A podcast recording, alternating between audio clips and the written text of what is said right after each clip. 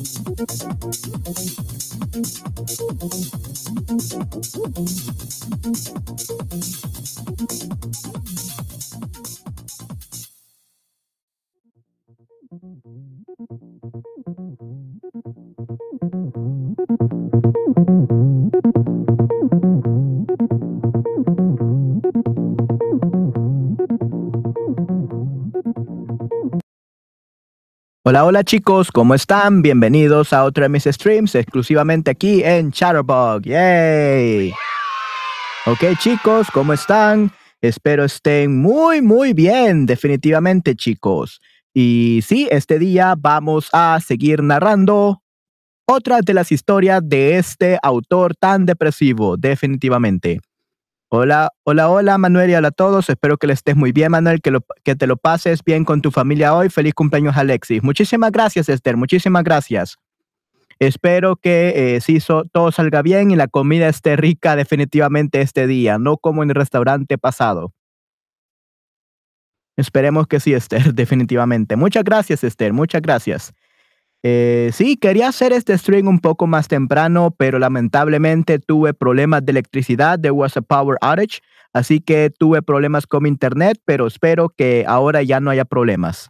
Y esperemos que, vamos a ver, que estoy ocupando el micrófono correcto. Probando. Uno, dos, tres, probando. Ok, sí, sí. Es el micrófono correcto. Sí, sí, está, em, mi micrófono ha estado fallando por problemas de electricidad, así que eh, sí, me alegra de que funcione. Con mucho gusto. Sí, sí, muchísimas gracias, Esther. Espero que disfrutes mucho de esta narración. Suena bien, ok, perfecto. Muy bien, muchas gracias, Esther. Ok. Entonces vamos a comenzar ya a narrar. Vamos a estar aquí por una hora y después de esa hora yo me iré a celebrar el cumpleaños de mi hermano, ¿ok? Así que tendrán todo el día libre este día, chicos. Así que denme un segundo.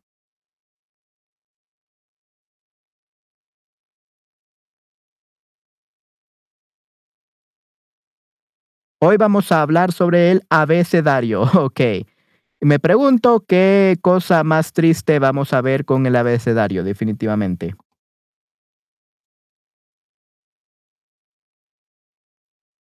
Oh, actually works now. Ok, good. Vale, muy bien. Ok, sí, sí. Espero que estés pasando unas felices Pascuas, Esther. Definitivamente, felices Pascuas. Espero que estés pasando un día súper excelente. Ok, deme un segundo, Esther.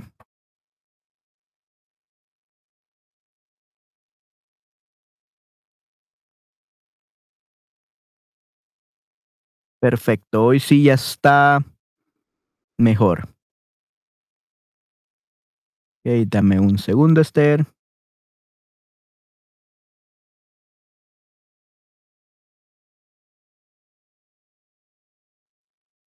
Ok. Entonces, chicos, vamos a comenzar. Sí, sí, muchísimas gracias, Esther. Muchísimas gracias. Vamos a comenzar entonces con este. El abecedario. ¿Por qué no con esta canción? Muy bien. Dame un segundo.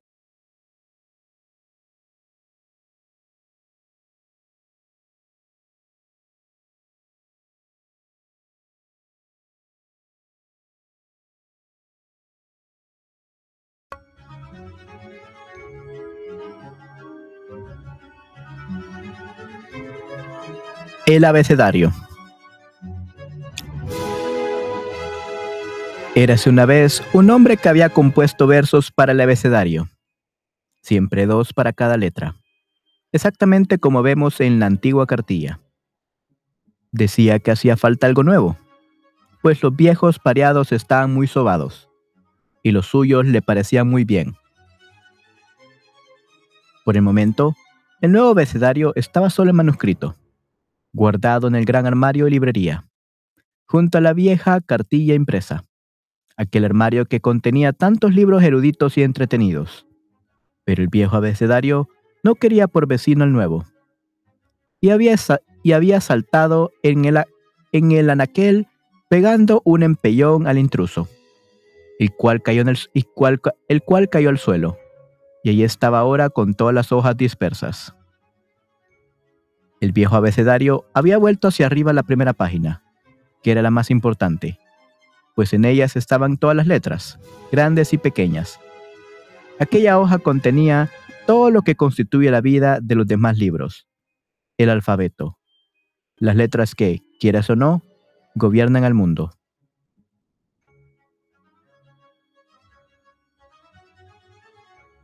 Empollón, where is that?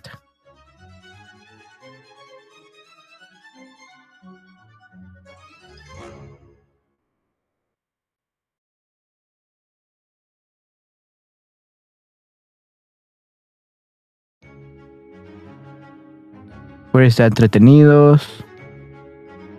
Un empellón, empellón, no empollón. Un empellón.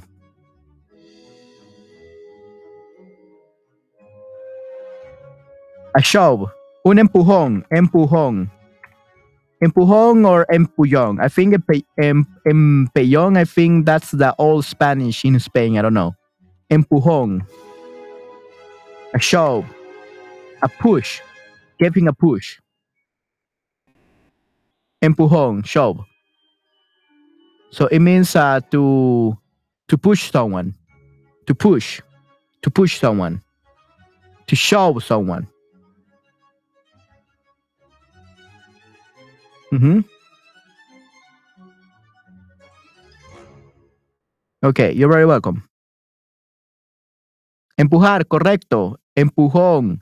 Empujar is the verb. Empujón is the noun. Un empujón. Uh, the verb is empujar. Right. Okay, good. ¿Qué poder más terrible? Todo depende de cómo se las dispone. Pueden dar la vida, pueden condenar a muerte, alegrar o entristecer. Por sí solas nada son pero puestas en filas y ordenadas. Cuando nuestro Señor las hace intérpretes de su pensamiento, leemos más cosas de las que nuestra mente puede contener, y nos inclinamos profundamente, pero las letras son capaces de contenerlas. Pues allí estaban, cara arriba, el gallo de la A, el gallo de la a mayúscula lucía sus plumas rojas, azules y verdes. Hinchaba el pecho muy afano, pues sabía lo que significaban las letras, y era el único viviente entre ellas. Al caer al suelo el viejo abecedario, el gallo batió las alas. El gallo batió de alas. Se subió de una molada a un borde del armario. Y después de alisarse las plumas con el pico, lanzó al aire un penetrante, un penetrante kikiriki. Todos los libros del armario, que cuando no estaban de servicio, se pasaban el día y de la noche dormitando. Oyeron la estridente trompeta. Y entonces el gallo se puso a discursiar, voz clara y perceptible, sobre la injusticia que acaba de cometerse con el viejo abecedario.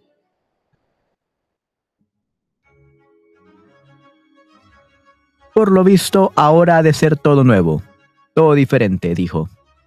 El progreso no puede detenerse. Los niños son tan listos que saben leer antes de conocer las letras. Hay que darles algo nuevo, dijo el autor de los nuevos versos, que yacen esparcidos por el suelo. Bien los conozco. Más de diez veces se los oí leer en voz alta. ¿Cómo gozaba el hombre? Pues no, yo defenderé a los míos, los antiguos, que son tan buenos, y las ilustraciones que los acompañan. Por eso lucharé y cantaré. Todos los libros del armario lo saben bien. Y ahora voy a leer los y ahora voy a leer los de nueva composición. Los leeré con toda pausa y tranquilidad. Y creo que estaremos todos de acuerdo en los malos que son. A. Ama. Sale el ama endomingada. Por un niño ajeno, honrada. B. Barquero. Pasó penas y fatigas el barquero, mas ahora reposa placentero.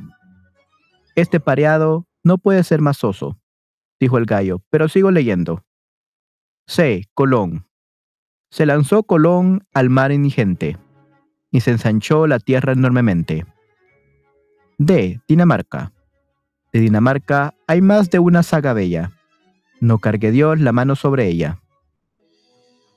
Muchos encontrarán hermosos estos versos, observó el gallo, pero yo no. No les veo nada de particular. Sigamos. E. Elefante.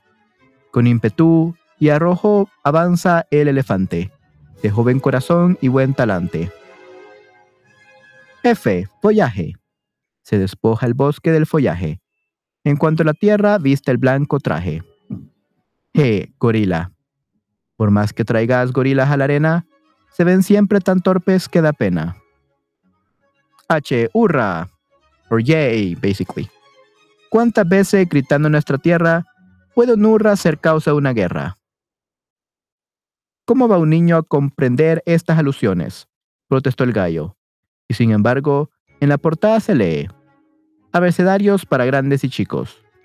Pero los mayores tienen que hacer algo más que estarse leyendo versos en el, abecedario. Y los pequeños no entienden. Los pequeños no lo entienden. Esto es el colmo. Adelante.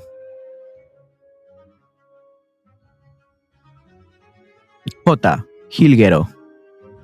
Canta alegre en su rama el jilguero, de vivos colores y cuerpo ligero. L. León. En la selva, el león, en la selva, el león lanza su rugido. Verlo luego en la jaula entristecido. M. Mañana, solde. Por la mañana sale el sol muy puntual. Mas no porque canta el gallo en el corral. Ahora las emprende conmigo, exclamó el gallo. Pero yo estoy en buena compañía, en compañía del sol. Sigamos.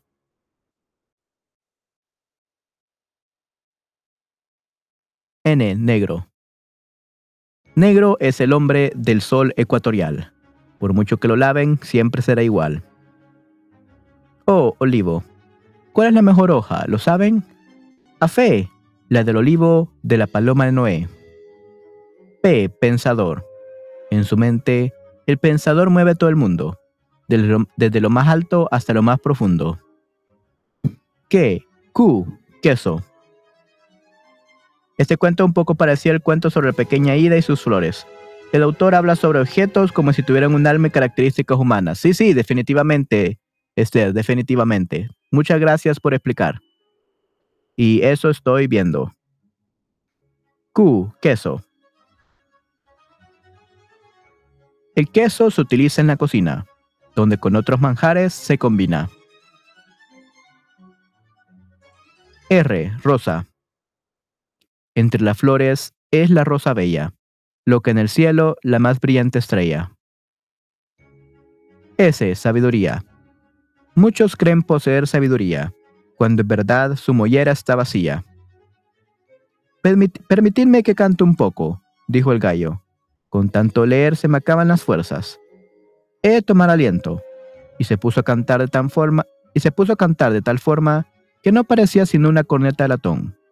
Daba gusto oírlo, el gallo. Entendámonos. Adelante. T. Tetera.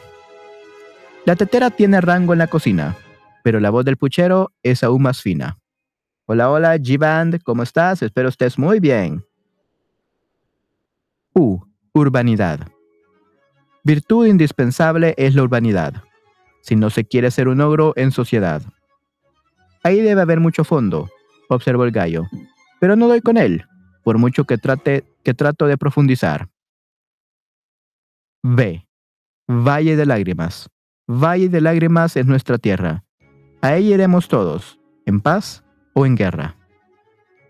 Esto es muy crudo, dijo el gallo. X. Xantipa. Xantipa. Creo. Santipa, ya. Aquí no ha sabido encontrar nada nuevo. En el matrimonio un arrecife. En el, matrimonio, hay un arrecife, al que Sócrates da el nombre de Santipe. Al final ha tenido que contentarse con Santipe.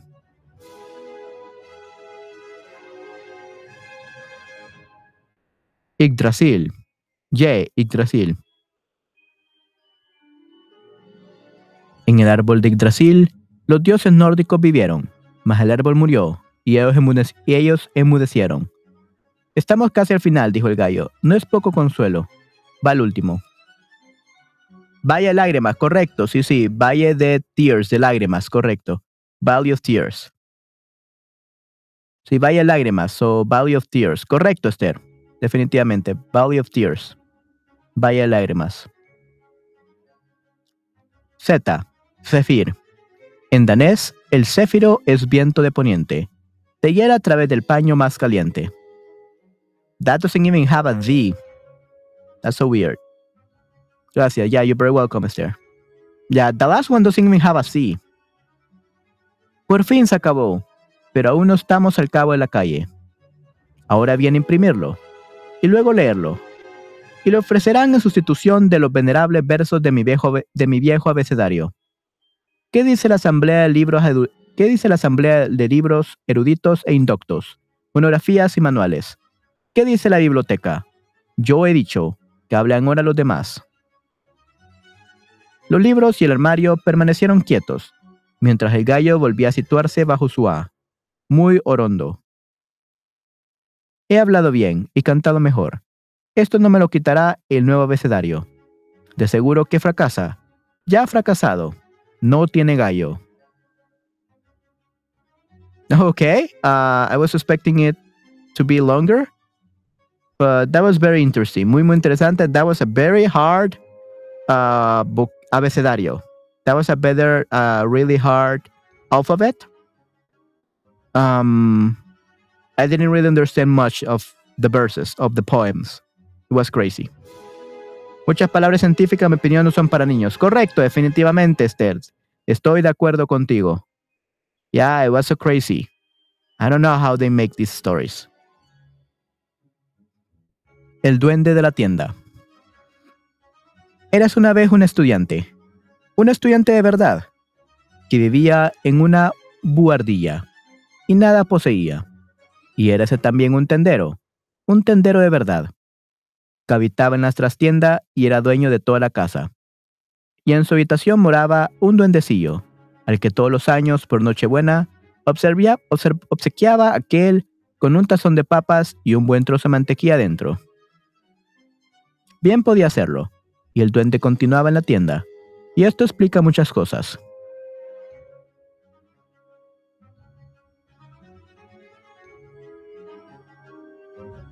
Un atardecer entró el estudiante por la puerta trasera, a comprarse una vela y el queso para su cena.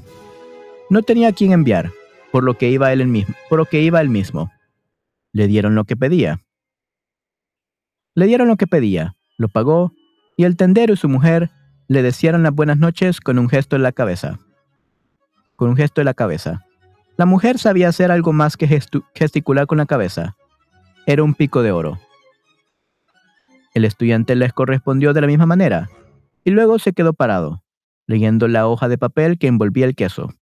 Era una hoja arrancada de un libro viejo, que jamás hubiera pensado que lo, que lo tratasen así, pues era un libro de poesía, era un libro de poesía.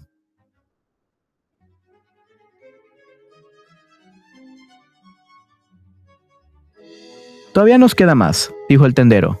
Lo compré a una vieja por unos granos de café. Por ocho chelines se lo cedo entero.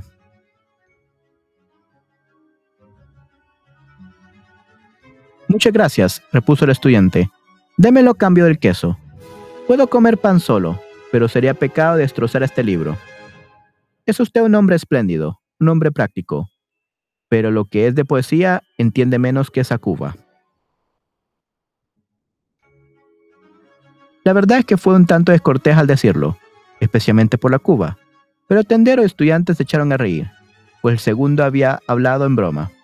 Con todo, el duende se picó al oír semejante comparación, aplicada a un tendero que era dueño de una casa y encima vendía una mantequilla excelente. Cerrado que hubo la noche, y con ella la tienda, y cuando todo el mundo estaba acostado, excepto el estudiante, entró el, entró el duende en busca del pico de la dueña, pues no lo utilizaba mientras dormía. Fue aplicándolo a todos los objetos de la tienda, con la cual estos adquirían voz y habla, y podían expresar sus pensamientos y sentimientos tan bien como la propia señora de la casa. Pero claro está, solo podía aplicarlo a un solo objeto a la vez. Y era una suerte, pues de otro modo, menudo barullo. El, duende puso el pico en la cuba de que contenían los diarios viejos. ¿Es verdad que usted no sabe lo que es la policía? Claro que lo sé, respondió la cuba.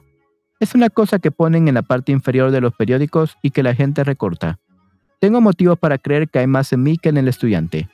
Y esto que comparado con el tendedero, tendero, no soy sino una cuba de, men, de poco menos, de poco más o menos. ¿O eres una cuba?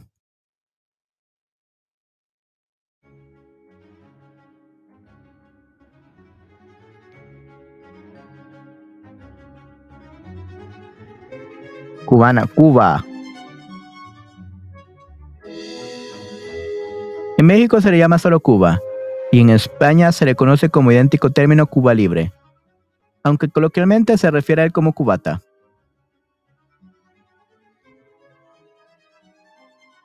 ¿Un cóctel cubano? Hmm. Interesante.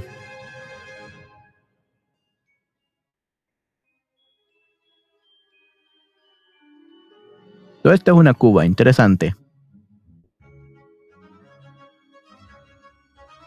¿Ok?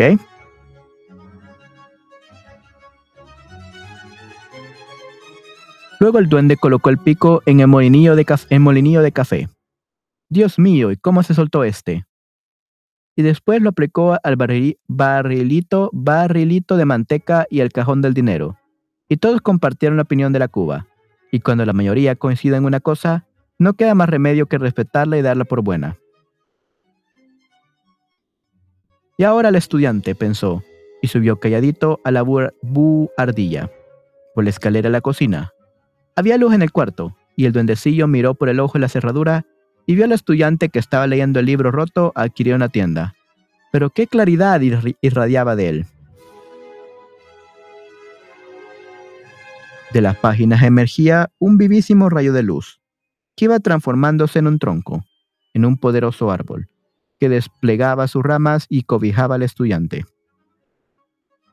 Como una cuba, very drunk. Ok, interesante, interesante, very drunk. Ok, muchas gracias Esther.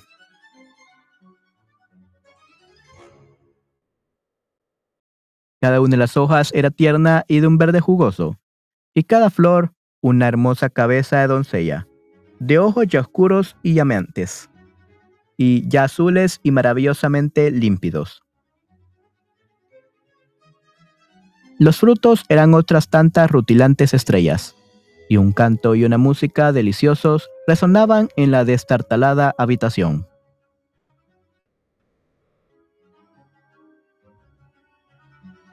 Jamás había imaginado el duendecillo una magnificencia como aquella. Jamás había oído hablar de cosa semejante. Por eso permaneció de puntillas, mirando hasta que se apagó la luz. Seguramente el estudiante había soplado la vela para acostarse, pero el, pero el duende seguía en su sitio, pues continuaba oyéndose el canto, dulce y solemne, una deliciosa canción de cuna para el estudiante, que se entregaba al descanso. Asombroso, se dijo el duende. Nunca lo hubiera pensado. A lo mejor me quedo con el estudiante. Y se lo estuvo rumiando buen rato, hasta que, al fin, venció la sensatez y suspiró. Pero el estudiante no tiene papillas ni mantequilla.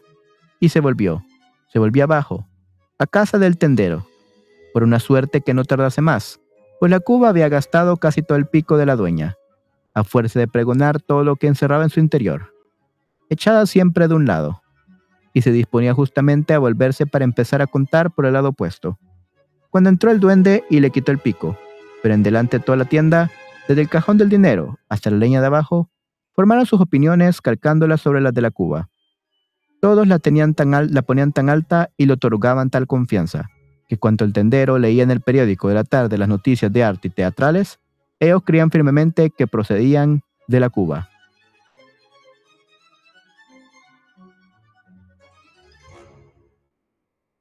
Cambio, el duendecillo ya no podía estarse quieto como antes, escuchando toda aquella erudición y sabiondura, sabiondura de la planta baja, sino que en cuanto veía abrir la luz en la buhardilla, era como si sus rayos fuesen unos potentes cables que lo remontonaban a las alturas.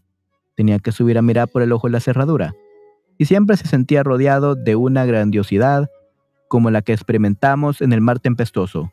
Cuando Dios levanta las sus olas, cuando Dios levanta sus olas, y rompía a llorar, sin saber el mismo por qué, pero las lágrimas le hacían gran bien. Qué magnífico debía ser estarse sentado bajo el árbol, junto al estudiante, pero no había que pensar en ello, y se daba por satisfecho contemplándolo desde el ojo de la cerradura y allí seguiría. Y allí seguía, en el frío rellano y rellano, en el frío rellano, cuando ya el viento otoñal se filtraba por los tragaluces y el frío iba arreciando. Solo que el duendecillo no lo notaba hasta que se apagaba la luz de la buhardilla y los melodiosos sones eran dominados por el silbar del, viento.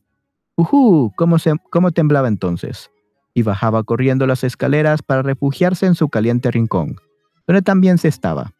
Y cuando volvió a la, Nochebuena, con sus papillas y su buena bola de manteca, se declaró resueltamente, resueltamente en favor del tendero. En estos cuentos muy a menudo se utiliza la palabra semejante. Sí, sí, similar to. Hmm. Muy, muy interesante, Esther. Semejante a. Muy, muy interesante.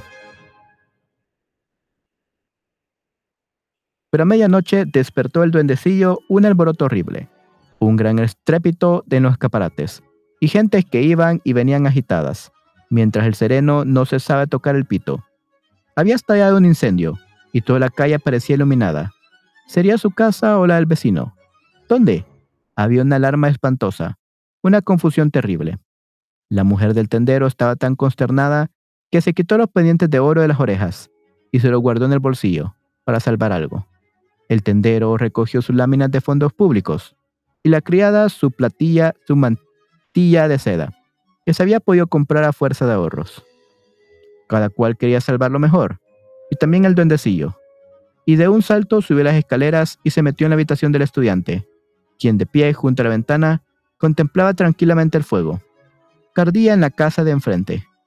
El duendecillo cogió el libro maravilloso que estaba sobre la mesa y metiéndoselo en el gorro rojo, lo sujetó convulsivamente con ambas manos. El más precioso tesoro de la casa estaba salvo. Luego se dirigió, corriendo por el tejado, a la punta de la chimenea, y ahí se estuvo, iluminado por las casas en llamas, apretando con ambas manos el gorro que contenía el tesoro.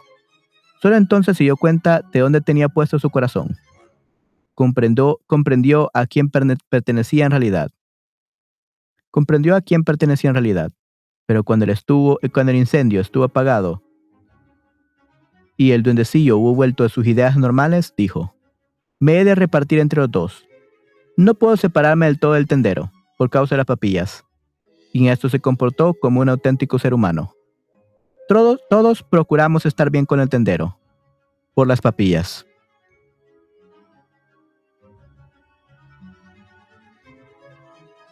So las papillas are very powerful, apparently.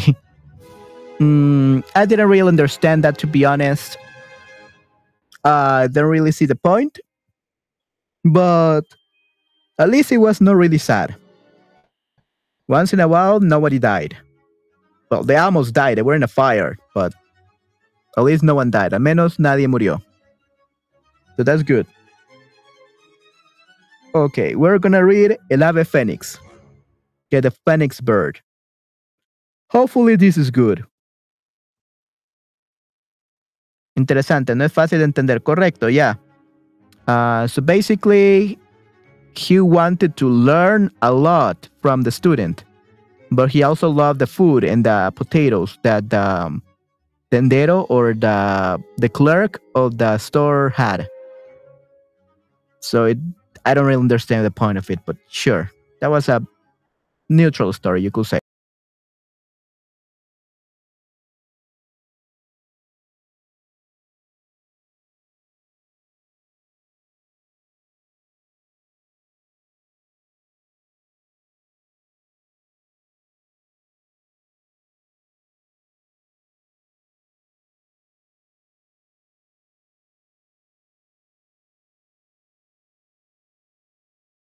Oh, sorry, I was muted. Sí, definitivamente, Esther. Definitivamente, Esther, a, eh, a, Anderson le encanta el fuego, como la niña con los fósforos, correcto. Sí, sí, el fuego le encanta. Bueno, el ave fénix es de fuego, entonces sí, le encanta el fuego. sí, eh, Anderson Fuego se hubiera llamado. That would be his name, Anderson Fuego. Ok, the nickname of him. Su apodo, Anderson Fuego. Ok, vamos a seguir leyendo este cuento de Anderson Fuego. Definitivamente. El ave fénix.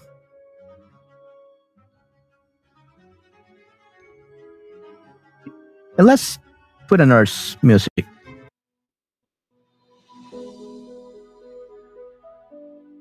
Ok. El ave fénix.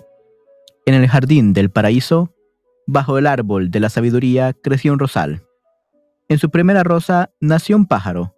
Su vuelo era como un rayo de luz.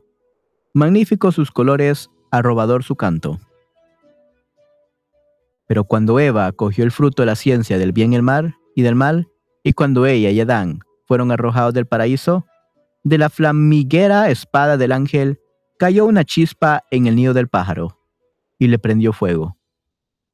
El animalito murió abrazado, pero del rojo huevo salió volando otra ave, única y siempre la misma, el ave fénix cuenta la leyenda que en Arabia, y que cada 100 años se da la muerte abrazándose en su propio nido, y que del rojo huevo sale una nueva ave fénix, la única en el mundo. El pájaro vuela en torno a nosotros, rauda como la luz, espléndida de colores, magnífica en su canto. Cuando la madre está sentada junto a la cuna del hijo, el ave se acerca a la almohada y desplegando las alas, traza una aureola alrededor de la cabeza del niño. Vuela por el sobrio y humilde aposento, y hay resplandor de él en él, y hay resplandor de, sol en él. Y sobre la pobre cómoda exhalan su perfume en violetas. Pero el ave fénix no es solo el ave de Arabia. Aletea también a los resplandores de la aurora boreal sobre las heladas llanuras de Laponia, y salta entre las flores amarillas durante el breve verano de Groenlandia bajo las rocas, bajo las rocas cupríferas de Falun, en las minas de carbón de Inglaterra. Vuela como polilla espolvoreada sobre el devociario, en las manos del piadoso trabajador. En la hoja de loto se desliza por las aguas sagradas del Ganges, y los ojos de la doncella hindú se iluminan al verla. Ave Fénix, ¿no la conoces? El ave del paraíso. El cisne santo de la canción. Iba en el carro de Tespis en forma de cuervo parlanchín, agitando las alas pintadas de negro. El arpa del cantor de Islandia era, era pulsada por el rojo pico sonoro del cisne, posada sobre el hombro de Shakespeare. Adoptaba la figura del cuervo Dodín y le susurraba al oído. ¡Inmortalidad! Cuando la fiesta los cantores revoloteaban en la sala del concurso de la Wartbog. Ave Fénix, ¿no la conoces? Te cantó la marsellesa, y tú besaste la pluma que se desprendió de su ala. Vino en todo el esplendor paradisiaco, y tú le volviste tal vez la espada para contemplar el gorrión que tenía espuma dorada en las alas. El ave del paraíso, rejuvenecida cada siglo, nacida entre las llamas, entre las llamas muertas, tu imagen enmarcada en oro, cuelga en las alas de los ricos. Tú mismo, tú misma vuelas con frecuencia a la, aventura, solitaria, hecha solo leyenda. El ave fénix de Arabia. En el jardín del paraíso, cuando naciste en el seno de la primera roja bajo el árbol de la, bajo el árbol de la sabiduría, Dios te besó y te dio tu nombre verdadero. Poesía. Okay. So that was kind of like a poem about how great the phoenix uh, is. The phoenix is. Uh, another neutral story. No one died. Well, the phoenix did die every 100 years, but he was reborn. but yeah, he likes fire. Le encanta el fuego Anderson, definitivamente, Esther. okay, El Ruiseñor. Is this gonna die in fire? Like, is this gonna get born or something? Uh, maybe. We're gonna read El Ruiseñor. Give me a second, Esther.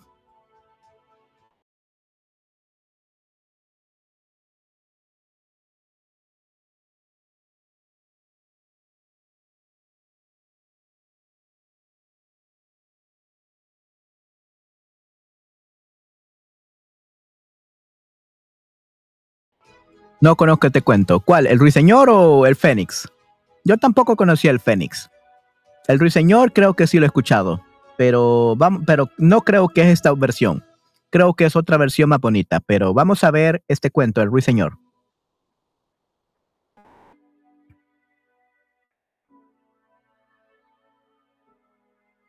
El Ruiseñor. Oh, ok, Ruiseñor. Ok, yeah, I have heard about it, but maybe not this original story. Maybe it's a more beautiful one. Ok, Ruiseñor. En China, como sabes muy bien, el emperador es chino. Y los chinos son todos los que lo rodean. Hace ya muchos años de lo que voy a contar. Mas por eso precisamente vale la pena que lo oigan, antes de que la historia se haya olvidado. El palacio del emperador era el más espléndido del mundo entero todo el de la más delicada porcelana. Todo en él era tan precioso y frágil, que había que ir con mucho cuidado antes de tocar nada. El jardín estaba lleno de flores maravillosas, y de las más bellas colgaban campanillas de plata que sonaban para que nadie pudiese pasar, pudiera pasar de largo sin fijarse en, en ella. Sí, en el jardín imperial todo estaba muy bien pensado, y era tan extenso que el propio jardinero no tenía idea de dónde terminaba. Si seguías andando, te encontrabas en el bosque más espléndido que quepa imaginar, lleno de altos árboles y profundos lagos. Aquel bosque llegaba hasta el mar hondo y azul. Grandes embarcaciones podían llegar por debajo de las ramas. Y allí vivía un ruiseñor que cantaba tan primorosamente, que incluso el pobre pescador, a pesar de sus muchas ocupaciones, cuando por la noche salía a retirar las redes, se detenía a escuchar los trinos. Dios santo y qué hermoso, exclamaba. Tatiana Co. Hola, hola, Tatiana Co. Espero estés muy bien. And let's take a look at the Ruiseñor. So this is the Ruiseñor. Very beautiful bird. Muy, muy hermoso. Okay, let's continue pero luego tenía que atender a sus redes y olvidarse del pájaro hasta la noche siguiente. en que al llegar de nuevo al lugar repetía, Dios santo y qué hermoso. Miss Queenie, hola, hola Miss Queenie, espero estés muy bien.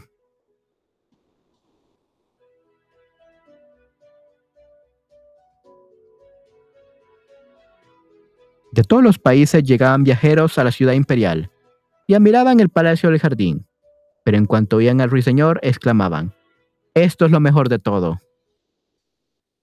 De regreso a sus tierras, los viajeros hablaban de él, y los sabios escribían libros y más libros acerca de la ciudad, del palacio y del jardín, pero sin olvidarse nunca del ruiseñor, al que ponían por las nubes, y los poetas componían inspiradísimos poemas sobre el pájaro que cantaba en el bosque, junto al profundo lago.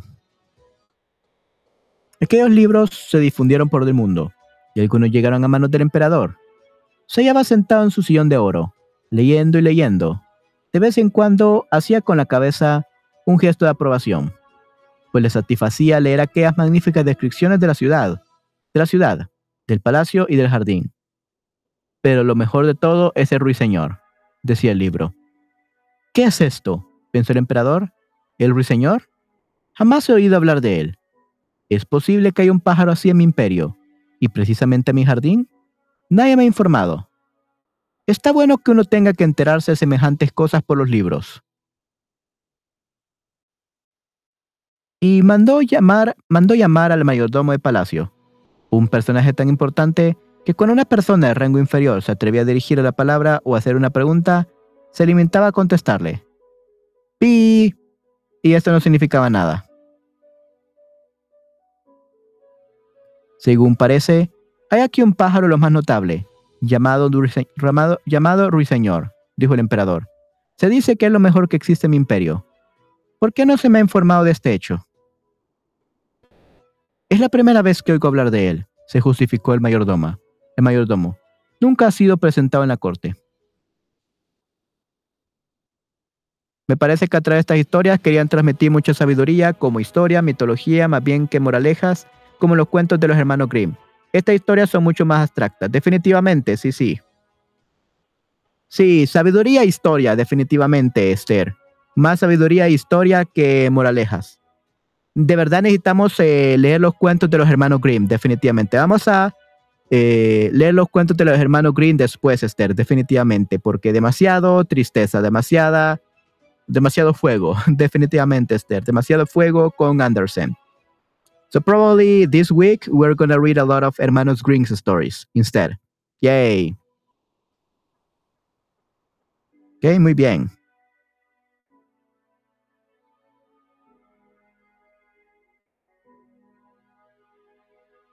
Pues ordeno que acuda esta noche a cantar en mi presencia, dijo el emperador. El mundo entero sabe lo que tengo, menos yo. Es la primera vez que oigo hablar de él, repitió el mayordomo. Lo buscaré y lo encontraré. ¿Encontrarlo? ¿Dónde? El dignatario se cansó de subir y bajar escaleras, y de recorrer salas y pasillos. Nadie de cuantos preguntó había oído hablar de Ruiseñor. Y el mayordomo, volviendo al emperador, le dijo que se trataba de una de esas fábulas que suelen imprimirse en los libros. Vuestra Majestad Imperial no debe creer todo lo que se escribe. Son, son fantasías y una cosa que llaman magia negra. Y una cosa que llaman magia negra. Felices Pascuas, mis amigos. Hola, Patty, ¿cómo estás? Felices Pascuas, yay. También los hermanos Green nos enseñan cómo se una bruja. Definitivamente, cómo hornear una bruja y te enseñan los ingredientes. Definitivamente, Esther. Muy bien. Hola, Patty, felices Pascuas. Definitivamente. Hola, hola. Eh, Sí, creo que este será el último día que lea de estos cuentos de Anderson. Son buenos, pero creo que esta última semana nos dedicaremos a los hermanos Grimm. Yay.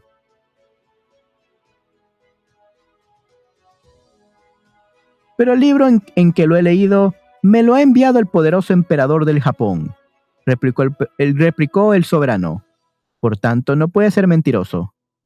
Quiero ir a Ruiseñor que acude esta noche a mi presencia para cantar bajo mi especial protección. Si no se presenta, mandaré que todos los cortesanos sean pateados en el estómago después de cenar. Simpe, dijo el mayordomo, dijo el mayordomo, y vuelta a subir y bajar escaleras y a recorrer salas y pasillos.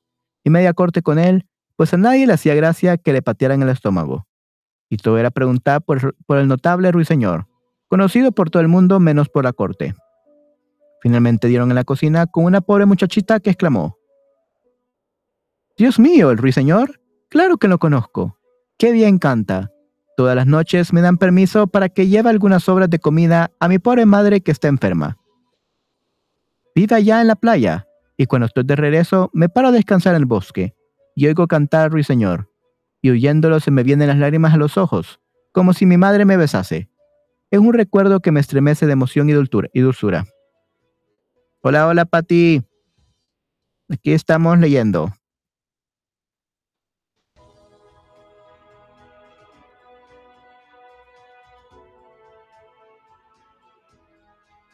Pequeña friega platos, dijo el mayordomo. Te daré un empleo, te daré un empleo fijo en la cocina y permiso para presenciar la comida del emperador. Si puedes traernos al ruiseñor. Está citado para esta noche. Todos se dirigieron al bosque, al lugar donde el pájaro solía situarse. Media corte tomaba parte de la expedición. Avanzaban a toda prisa, cuando una vaca se puso a mugir. ¡Oh! exclamaron los cortesanos. ¡Ya lo tenemos! ¡Qué fuerza para un animal tan pequeño! Ahora que caigo en ello, no es la primera vez que lo oigo. No, eso es una vaca que muge, dijo la fregona. Aún tenemos que andar mucho. Luego oyeron las ranas curando en una charca. Magnífico, exclamó un cortesano. Ya lo oigo. Suena como las campanillas de la iglesia. No, esos son ranas, contestó la muchacha, pero creo que no tardaremos en oírlo. Y enseguida ruiseñor se puso a cantar. Es él, dijo la niña. Escuchen, escuchen. Ahí está. Y señaló una vecilla gris posada en una rama. ¿Es posible? dijo el mayordomo. Jamás lo habría imaginado así. ¡Qué vulgar! Seguramente habrá perdido, habrá perdido el color, intimidado por unos visitantes tan distinguidos. Mi pequeño ruiseñor, dijo en voz alta la muchachita, nuestro gracioso soberano quiere que cantes en su presencia. Con mucho gusto, respondió el pájaro, y reanudó su canto que daba gloria oírlo. Parecen campanitas de cristal, observó el mayordomo. Miren cómo se mueve, miren cómo se mueve su garganta. Es raro que nunca lo hubiésemos visto. Causará sensación en la corte. ¿Quieren que vuelva a cantar para el emperador? preguntó el pájaro, pues creía que el emperador estaba allí. Mi pequeño y excelente ruiseñor, dijo el mayordomo, tengo el honor de invitarlo a una gran fiesta en palacio esta noche, donde podrá deleitar con su magnífico canto a su imperial majestad. Suena mejor en el bosque, objetó el ruiseñor, pero cuando le dijeron que era un deseo del soberano, los acompañó gustoso.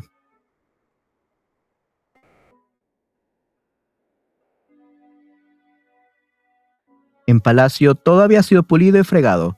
Las paredes y el suelo, que eran de porcelana, brillaban a la luz de millares de lámparas de oro. Las flores más exquisitas, con sus campanillas, habían sido colocadas en los corredores.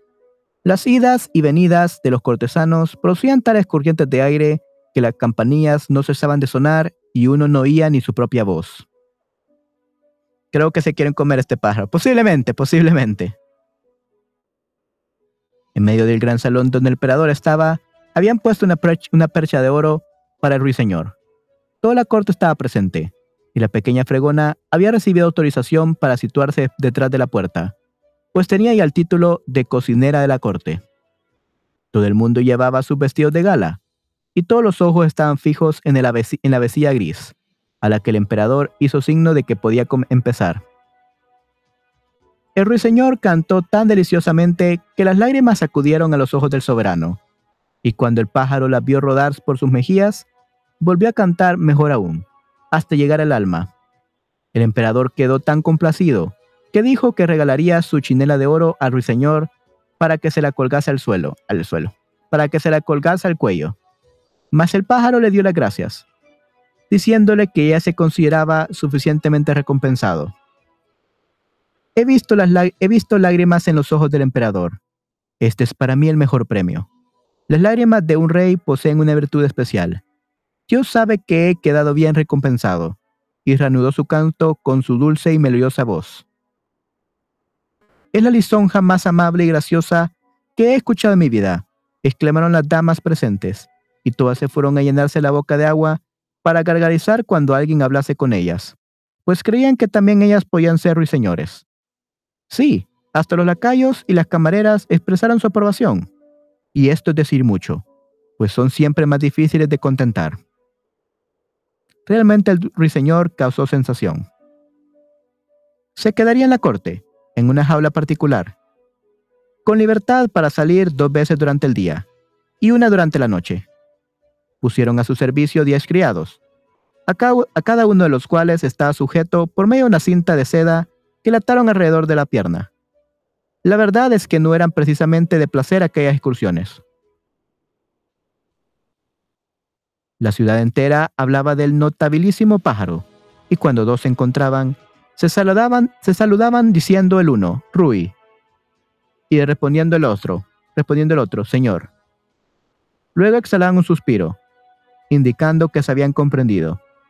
Hubo incluso once verduleras que pusieron su nombre a sus hijos, pero ni uno de ellos resultó capaz de dar una nota. Un buen día el emperador recibió un paquete rotulado El Ruiseñor. He aquí un nuevo libro acerca de nuestro famoso pájaro, exclamó el emperador, pero resultó que no era un libro, sino un pequeño ingenio puesto en una jaula. Un ruiseñor artificial, imitación del vivo, pero cubierto materialmente de diamantes, rubíes y zafíos y zafiros. Solo había que darle cuerda, y se ponía a cantar una de las melodías que cantaba el de verdad, levantando y bajando la cola. Todo, todo él era un todo él un ascua de plata y oro. Llevaba una cinta al cuello, y en ella estaba escrito: El ruiseñor del emperador de Japón el ruiseñor del emperador del Japón es pobre en comparación con el de emperador de la China. Soberbio, exclamaron todos, y el emisario que había traído el ave, artificial recibió inmediatamente el título de Gran Portador Imperial de Ruiseñores. Ahora van a cantar juntos. ¿Qué dúo harán? Y los hicieron cantar a dúo. Pero la cosa no marchaba, pues el ruiseñor auténtico lo hacía a su manera y el artificial iba con cuerda. No se le puede reprochar, dijo el director de la Orquesta Imperial. Mantiene el compás exactamente y sigue mi método al pie de la letra. En adelante, el pájaro artificial tuvo que cantar solo. Obtuvo tanto éxito como el otro. Además, era mucho más bonito, pues brillaba como un puñado de pulseras y broches. Repitió 33 veces la misma melodía, sin cansarse, y los cortesanos querían volver a oírle de nuevo. Pero el emperador opinó que también el ruiseñor verdadero debía cantar algo. Pero, ¿dónde se había metido? Nadie se había dado cuenta de que, saliendo por la ventana, había vuelto a su verde bosque. ¿Cómo estás, Patty? Sí, sí, espero estés muy bien, Patty. ¿Qué significa, ¿Qué significa esto? preguntó el emperador, y todos los cortesanos se deshicieron en reproches eh, improperios, tachando al pájaro desagradecido. Por suerte nos queda el mejor, dijeron, y el ave mecánica hubo de cantar de nuevo, repitiendo por trigésimo cuarta vez la misma canción. Pero como era muy difícil, no había modo de que los oyentes se la aprendieran. El director de la orquesta imperial se hacía lenguas del arte del pájaro, asegurando que era muy superior al verdadero, no solo en lo relativo al plumaje y la cantidad de diamantes, sino también interiormente. Pues fíjense vuestras señorías, y especialmente su majestad, que con el ruiseñor de carne y hueso nunca se puede saber qué es lo que va a cantar. En cambio, en el artificial, todo está determinado de antemano. Se verá tal cosa y la tal otra, y nada más. En él todo tiene su explicación, se puede abrir y poner de manifiesto cómo obra la inteligencia humana, viendo cómo están dispuestas las ruedas, cómo se mueven, cómo una se engrana con la otra. Eso pensamos todos, dijeron los cortesanos, y el director de la Orquesta Imperial fue autorizado para que el próximo domingo mostrara el pájaro al pueblo. Todos deben oírlo cantar, dijo el emperador, dijo el emperador. Y así se hizo. y quedó la gente tan satisfecha como si se hubiesen emborrachado con té, pues así es como lo hacen los chinos. Y todos gritaron, ¡Oh! Y levantando el dedo, índice, y levantando el dedo índice, se inclinaron profundamente. Mas los pobres pescadores que habían oído al ruiseñor auténtico dijeron, No está mal, las melodías se parecen, pero le falta algo, no sé qué. El ruiseñor de verdad fue desterrado del país. El pájaro mecánico estuvo en adelante junto a la cama del emperador, sobre una almohada de seda. Todos los regalos con que había sido obsequiado, oro y piedras preciosas, estaban dispuestos a su alrededor, y se le había conferido el título de primer cantor de cabecera imperial, con categoría número uno al lado, izquierdo, con, con categoría número uno al lado izquierdo. Pues el emperador consideraba que este lado era el más noble, por ser el del corazón, que hasta los emperadores tienen a la izquierda. Y el director de la Orquesta Imperial escribió una obra de 25 tomos sobre el pájaro mecánico, tan larga y erudita, y erudita, tan llena de las más difíciles palabras chinas, que todo el mundo afirmó haberla leído y entendido, pues de otro modo habrían pasado por tontos y recibido patadas en el estómago. Plumaje, the feathers, yeah, the, all the feathers that surround the body of a bird, that's the plumaje. Right, correcto, Esther. Así, así transcurrieron las cosas durante un año.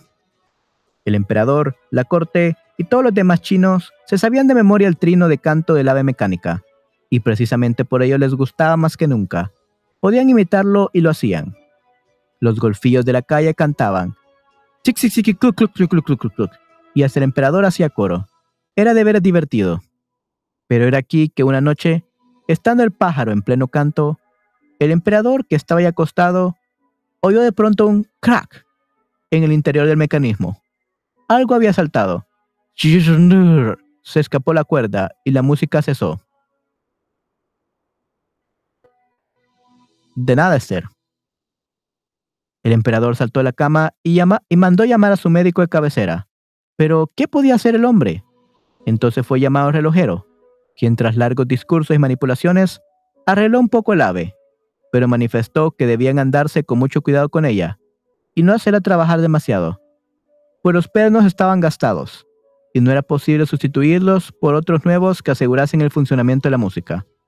¡Qué desolación!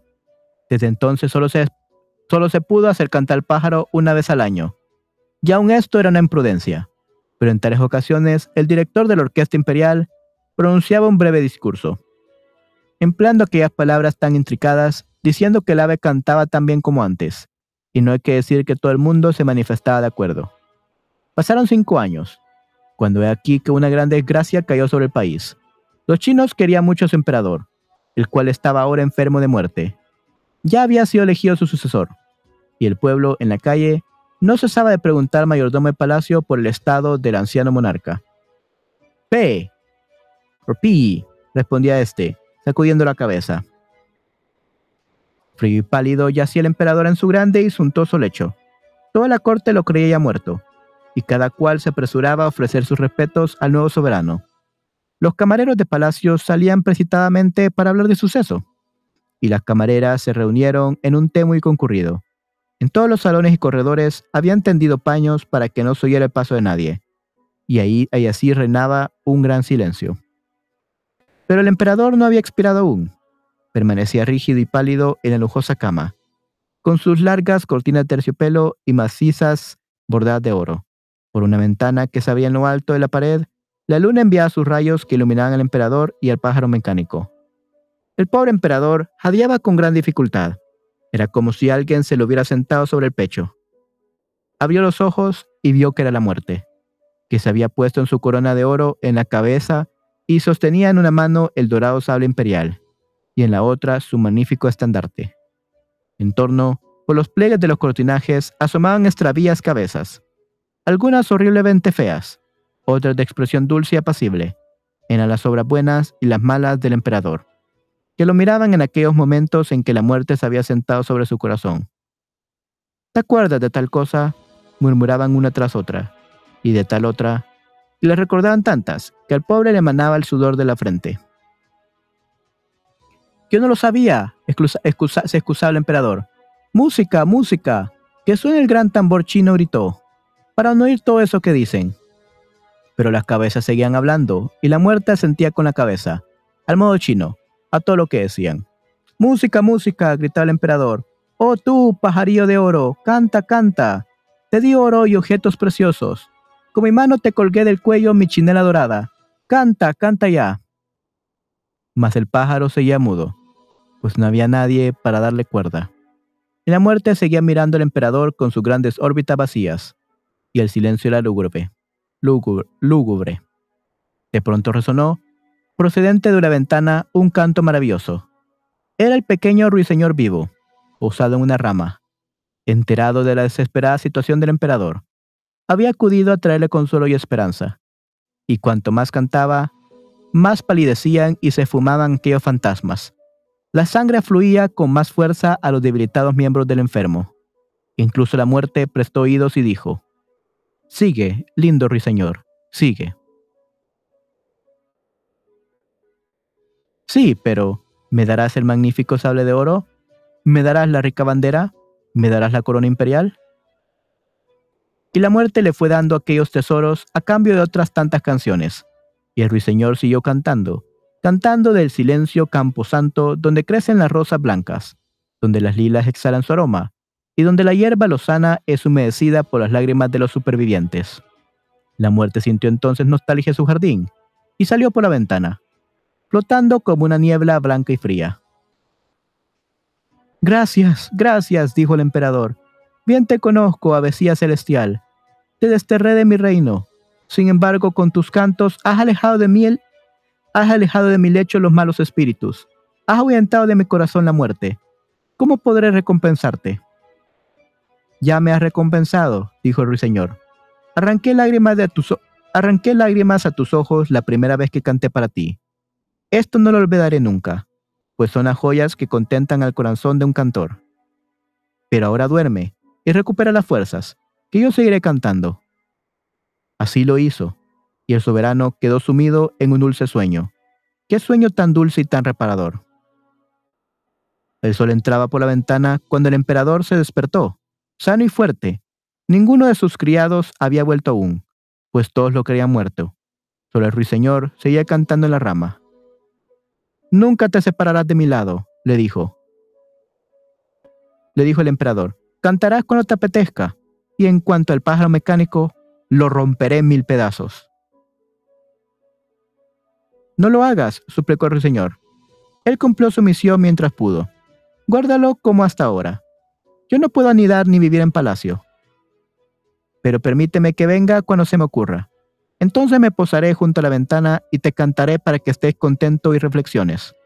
Te cantaré de los felices y también de los que sufren, y del mal y del bien que se hace a tu alrededor sin tu saberlo.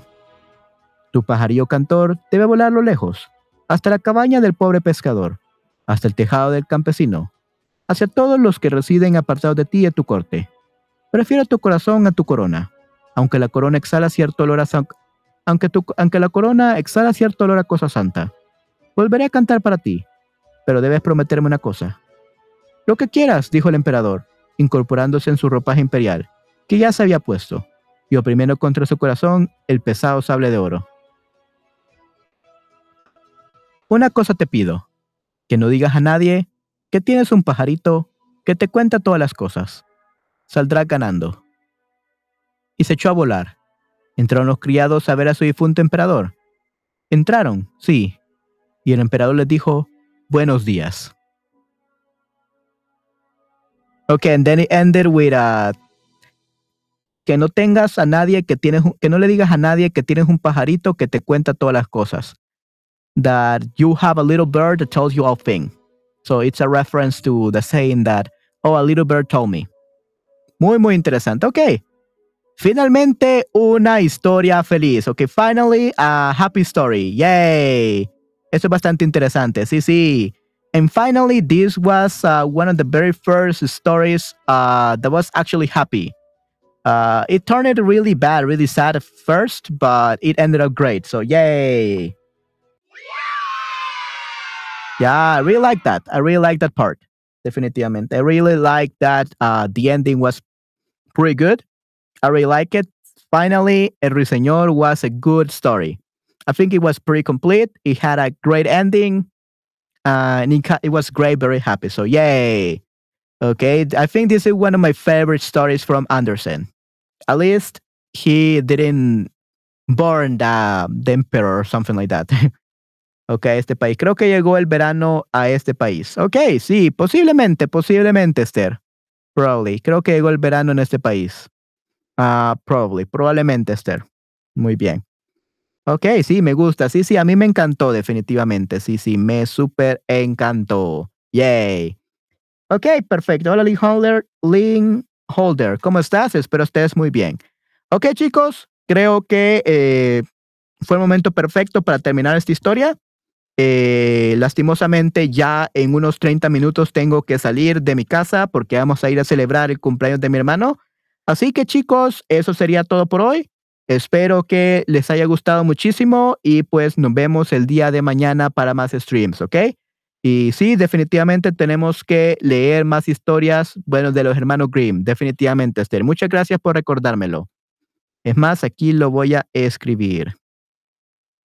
Hermanos Grimm. Perfecto. Ok, chicos, entonces eso sería todo por hoy. Felices Pascuas a todos y yo me iré a celebrar el cumpleaños de mi hermano. Así que chicos, espero les haya gustado mucho esta narración, esta historia. Me encantó la historia de Ruiseñor, fue perfecta. Definitivamente, me encantó muchísimo. Muchas gracias, Manuel, que celebre muy bien. Ok, sí, sí, muchas gracias a ti. Este, espero que tengas una excelente, una excelente Pascuas, eh, ya el día final de Pascuas, y pues que tengas una semana increíble. Y el día de mañana volveremos con más streams. ¡Yay! Sí, sí, nos vemos. Sí, sí. Muchas gracias, Esther, por estar aquí, por apoyar. Muchas gracias, Patty, Tatiana, eh, Jivan, Miss Queenie, Link Holder. Muchas gracias a todos por estar aquí. Espero que les haya gustado mucho esta narración. Gracias, sí, sí. Cuídense mucho, chicos. Hasta la próxima. Chao, chao. Bye, bye. Thank you.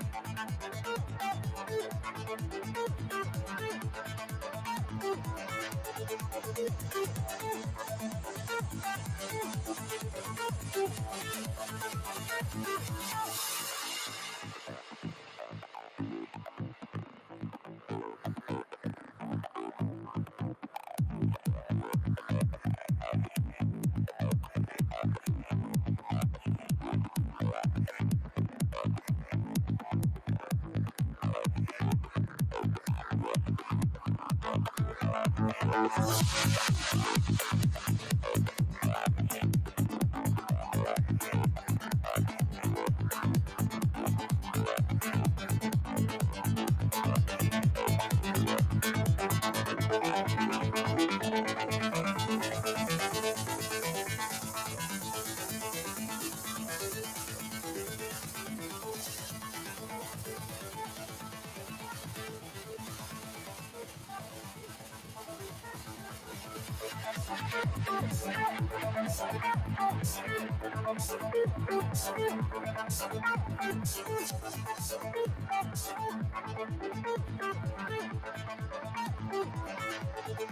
Oh,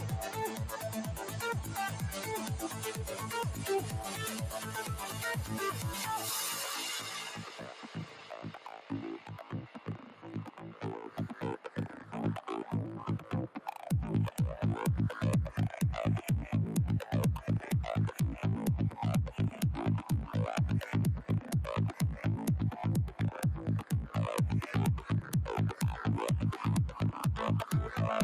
Música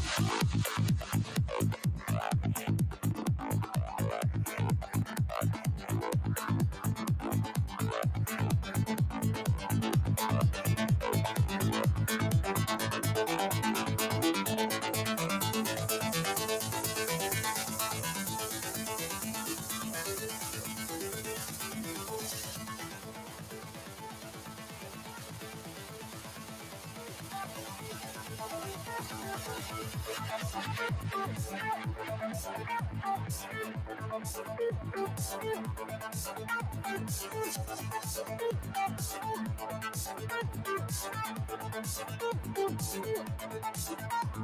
you.